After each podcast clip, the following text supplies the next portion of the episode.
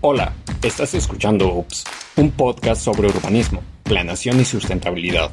Nuestra meta es que cualquier persona pueda comprender a la planeación territorial como una respuesta ante todas las problemáticas que vivimos. Te hablaremos sobre temas de transporte, movilidad, vivienda, imagen urbana, pobreza y educación ambiental, entre muchas cosas más. Nosotros somos Ana Mendoza y Sergio Gil. Y recuerden, planear bien para vivir mejor. Hola a todas y a todos. Bienvenidos a nuestra nueva sección de UPS, Chismeando y Planificando. Cuéntanos, Ana, de qué se trata esta nueva sección.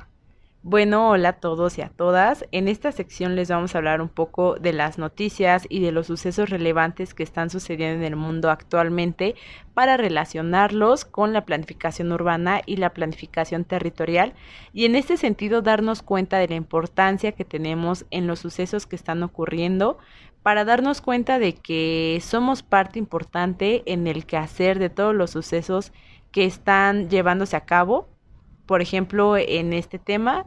en el que vamos a desarrollar.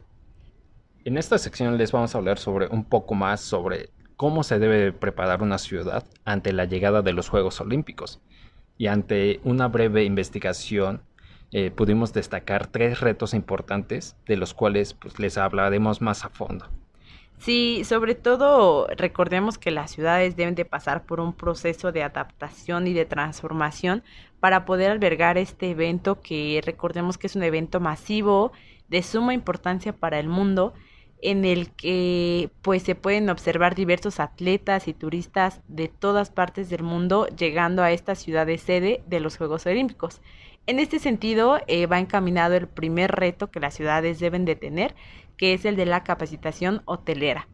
Eh, como se los mencioné, toda esta gente que llega obviamente debe de tener un lugar en donde albergarse, pero no solamente eso, sino que también estas personas utilizan eh, los servicios tales como el agua potable, el drenaje, la energía eléctrica, y, ya no solamente eso, sino también el Internet, el uso sí, adecuado del sobre todo, eh, pues las nuevas tecnologías, ¿no? Que, que, están requiriendo estos atletas y estos turistas son de suma importancia y las ciudades pues realmente tienen ese reto de ampliar hasta en un 200% la cobertura de esos servicios para que estos atletas y estos turistas no tengan escasez de esos servicios. Exactamente, y bueno, para el caso de Tokio, pues el servicio de Internet, como tal, la infraestructura, pues se vio cambiada para esa parte.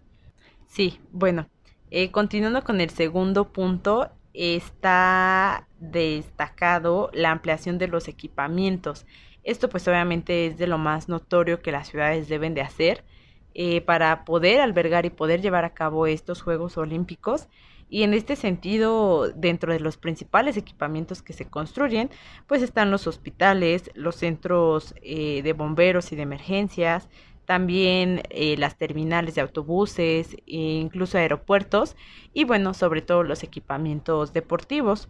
En esos equipamientos deportivos, eh, para el caso de Tokio, algunos de ellos eran actual, anteriormente, antes de su creación, basureros, de los cuales se rescataron esos baldíos urbanos como tal, o desechos o tiraderos urbanos, de los cuales se pudieron rescatar, ya que recordemos que Japón es un archipiélago, en el cual pues en su mayoría eh, su traza urbana y su expansión urbana ya está acelerada, ya no hay espacio donde construir, de tal manera que también se construyeron diferentes islas artificiales, como tal, de esa manera para que pudieran tener esa albergación de los Juegos Olímpicos. Sí, esto es un tema muy interesante porque la construcción y de equipamientos pues fue un tema de qué hablar, como lo dices, esto de que se transformaron los basureros en equipamientos y en estadios olímpicos, tiene un impacto pues muy relevante, ya que pues Tokio es una ciudad, una metrópoli reconocida a nivel mundial, eh, y bueno, en esta sede de los Olímpicos realmente los equipamientos tuvieron mucho de qué hablar y eh, recordemos esa parte de los Juegos Olímpicos cuando los albergaron en 1964. También los equipamientos dura después de la caída de la segunda bomba nuclear como tal, atómica.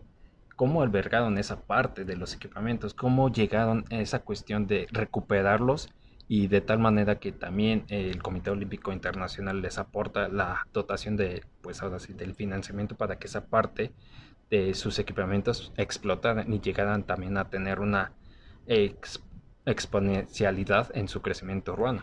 Sí, aquí es de suma importancia decir que en cada Juegos Olímpicos pues se van transformando las ciudades, van teniendo mayores requerimientos tanto tecnológicos como ahorita se les está solicitando también que sean sostenibles.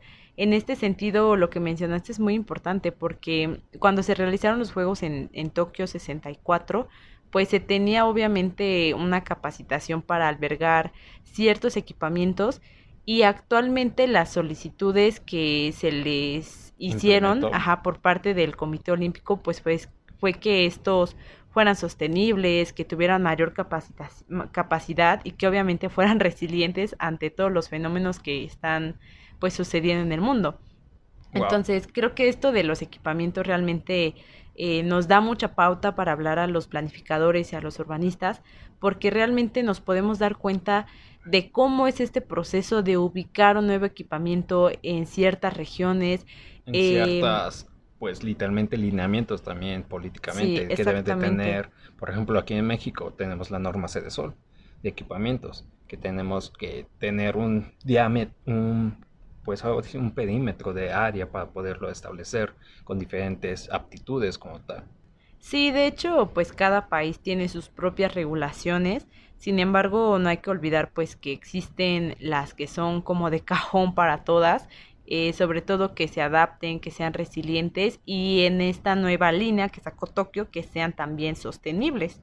Y bueno, esto da pauta también al tercer punto que o reto que las ciudades deben de contemplar, ajá, de contemplar, que sería el de mayor transporte y movilidad urbana, ya que pues en este sentido, como se los mencionamos, llega muchísima gente, la cual tiene que estar trasladándose de un punto a otro para poder llevar a cabo sus competencias o también para eh, pues ver, ¿no? Cómo son eh, estos turistas que van de una competencia a otra competencia, que pagan sus boletos y que realmente están moviéndose en toda la ciudad, pues para ver a sus atletas competir. Sí, exactamente. No, no solamente la ciudad debe contemplar un, un sistema, un único sistema de movilidad, sino que debe de tener diferentes para que la misma población que está dentro de los Juegos Olímpicos pueda trasladarse tanto a las villas olímpicas, a los comedores comunitarios, para que en ese sentido tengan esa propiedad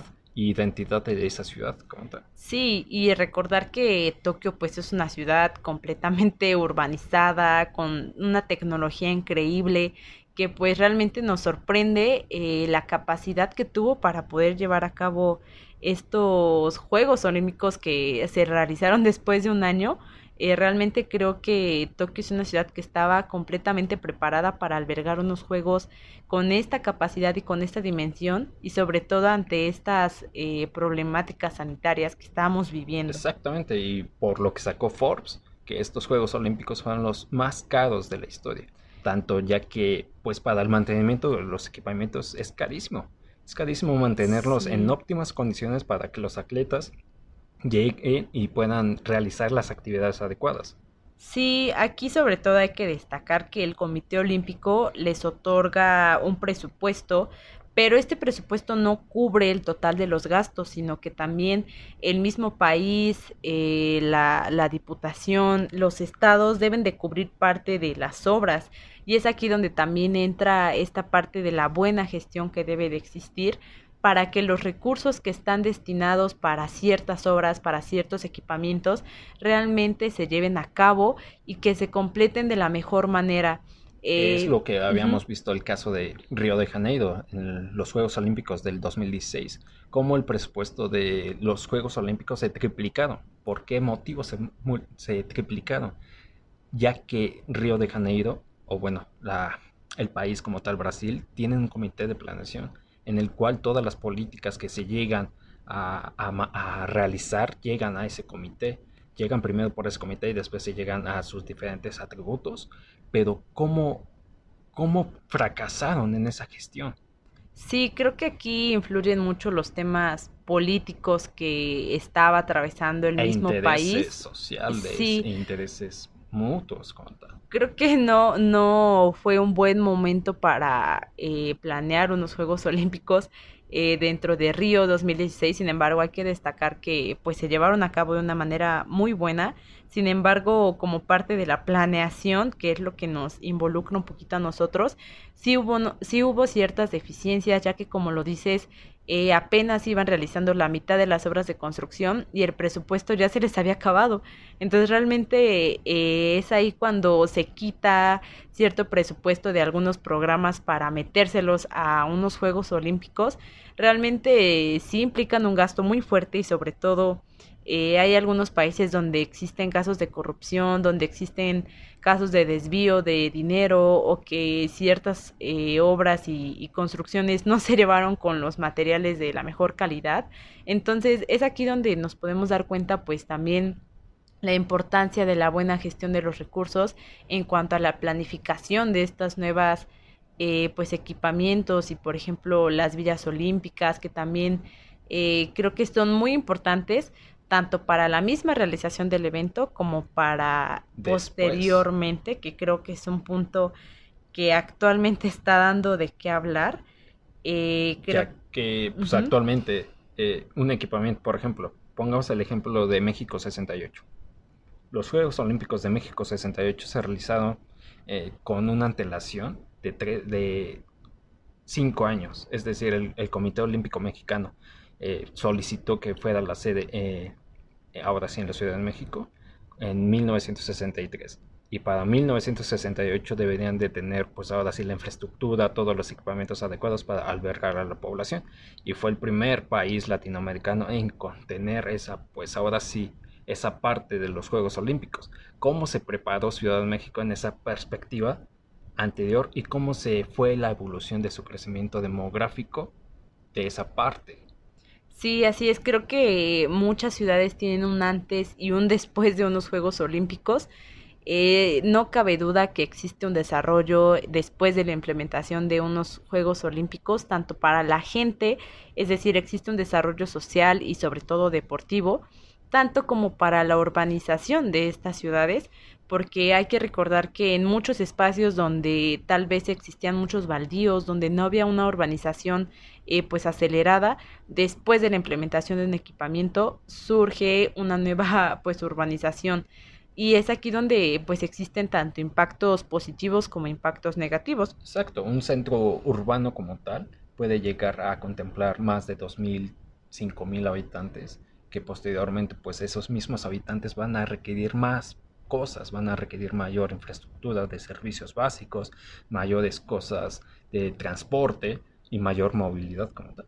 Sí, así es. Eh, además hay que destacar que existen ciertos estudios de la evaluación de los equipamientos de unos Juegos Olímpicos, porque se han dado casos donde ha existido este proceso de gentrificación, donde la gente que residía en ciertas zonas de las ciudades eh, pues realmente se desplaza o ha sido desplazada de esos lugares porque llega gente con más recursos económicos que se quieren implementar eh, cerca de estos equipamientos y que resulta pues un desplazamiento de la gente que ya vivía ahí y pues obviamente también existe esta segregación socioespacial de la gente pero pues también está la parte sí exactamente eh, positiva donde es aquí donde entramos los planificadores, el saber dónde vas a instalar tal vez esta villa olímpica, dónde vas a instalar un equipamiento, va a darte como resultado que, esa zona crezca. exactamente, además de que crezca, pues aumente también su valor económico, ¿no? Exacto. Entonces, realmente eh, las evaluaciones que, siguen después de los Juegos Olímpicos son incluso mucho más importantes que la preparación, ¿no? Que tienen que ver con unos Juegos Olímpicos. Y bueno, hablando eh, sobre esta evaluación, también existen otros retos que las ciudades deben de tener, que por ejemplo está esto del mantenimiento de los equipamientos. Creo que los gastos no se quedan únicamente hasta, hasta los Juegos Olímpicos, sino que también posteriormente estos equipamientos van a requerir pues un mantenimiento y podemos darnos cuenta que eh, para el caso de Río de Janeiro se están dando las noticias de que muchos de esos equipamientos se abandonaron. Literalmente. se abandonaron, se les quitó el mantenimiento. El recurso más que nada. Sí, o sea, ya, ya a veces los países se quedan sin recursos para mantener estos, estos equipamientos, sobre todo porque muchas veces no se usan. Es, es lo extraño también que a veces los equipamientos deportivos, pues obviamente si se van a quedar, pues deben de ser para la misma población, para que ésta los utilice, se desarrolle en ellos. Y muchas veces podemos darnos cuenta que estos equipamientos se quedan pues, en la parte privada, que únicamente, ajá, son como que para eventos. Es lo que decías de la gentrificación, que muchas personas donde se va a sentar diferentes, ahora sí, centros ah, habitacionales, ciertas residenciales se lo quieren apropiar tanto campos de golf como, eh, no sé, supongamos en esa parte de, la cuestión del remo, esos lagos artificiales se los quieren apropiar. Y en ese sentido, pues, ese sentido de, de, pertenencia de la ciudad queda desviada solamente a una... Sí, a, ciertas, a ciertos sectores, ¿no? De, de la población. Y bueno, además de, de, los equipamientos, que es como que el tema más eh, importante. Y es el que más se ve. Sí, sí, el más como notorio. También está esta parte de la imagen urbana que es transformada a partir de unos Juegos Olímpicos. Sabemos bien que siempre se limpian las ciudades, que las ciudades pues incluso se mantienen con buena pintura, en buenas condiciones. Y es que es el mismo foco, porque por ejemplo, ahorita Tokio pues está en voz de todas las personas. Porque porque mantener unos Juegos Olímpicos un año después de que fueron seleccionados no es cosa barata, no es cosa... Sí, claramente. Y ciertamente si se hubieran realizado en Latinoamérica, no dudo de Latinoamérica, pero si se hubieran realizado en Latinoamérica siento que no hubiéramos tenido Juegos sí, O, o, en una ciudad donde no hubiera tanto... En vías de desarrollo. Ajá, exactamente. La verdad es que si no, no se hubieran realizado. Creo que eh, implica muchos gastos el mantenimiento de los equipamientos y pues sobre todo eh, en este caso de Tokio, que sucedió un año después.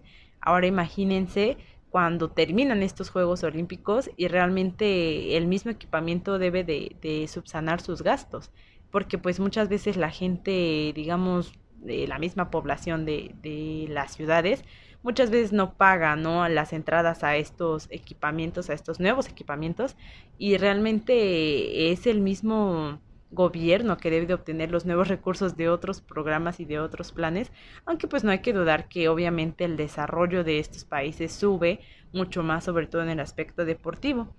Y bueno, además, eh, ya como último punto de este chismecito, creo que es importante mencionar que para este caso de Japón, eh, también se están presentando nuevas tecnologías y sobre todo la sostenibilidad y sustentabilidad que se está haciendo muy notoria. Es, es, lo que te iba a comentar, es lo que en cada inauguración, en cada presentación de los Juegos Olímpicos siempre dan un mensaje.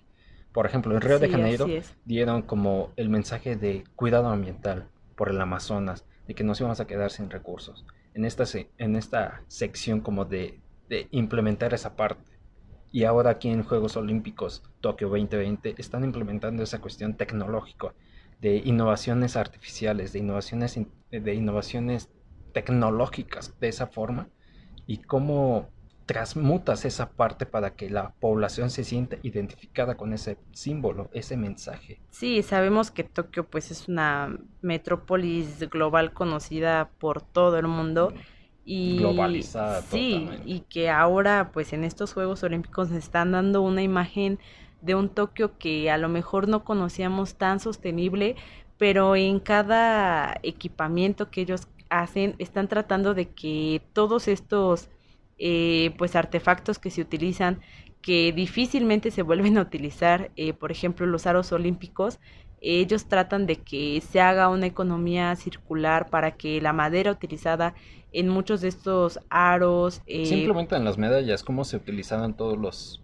pues ahora sí, aparatos electrónicos que las personas no iban a utilizar, que ya no querían para realizar las medallas. Sí, es, es más que nada reutilizar, ¿no? Los artefactos. igual con los aros olímpicos, lo que te decía, eh, pues se van a volver a utilizar para hacer otras nuevas eh, bancas para sus escuelas.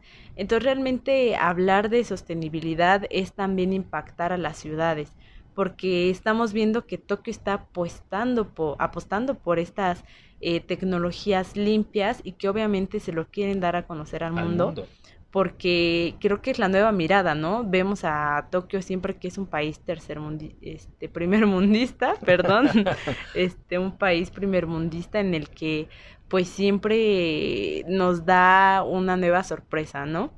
Y bueno, damos concluido este nuevo episodio de esta nueva sección.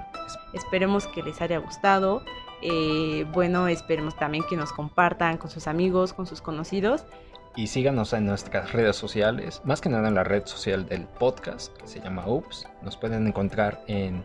En Instagram como guion bajo, urbanismo guion bajo y ahí estaremos posteando también eh, algunas publicaciones interesantes, así como historias y pues obviamente algunos videos, unos reels que les pueden interesar eh, si están interesados en todo esto de la planificación territorial y el urbanismo.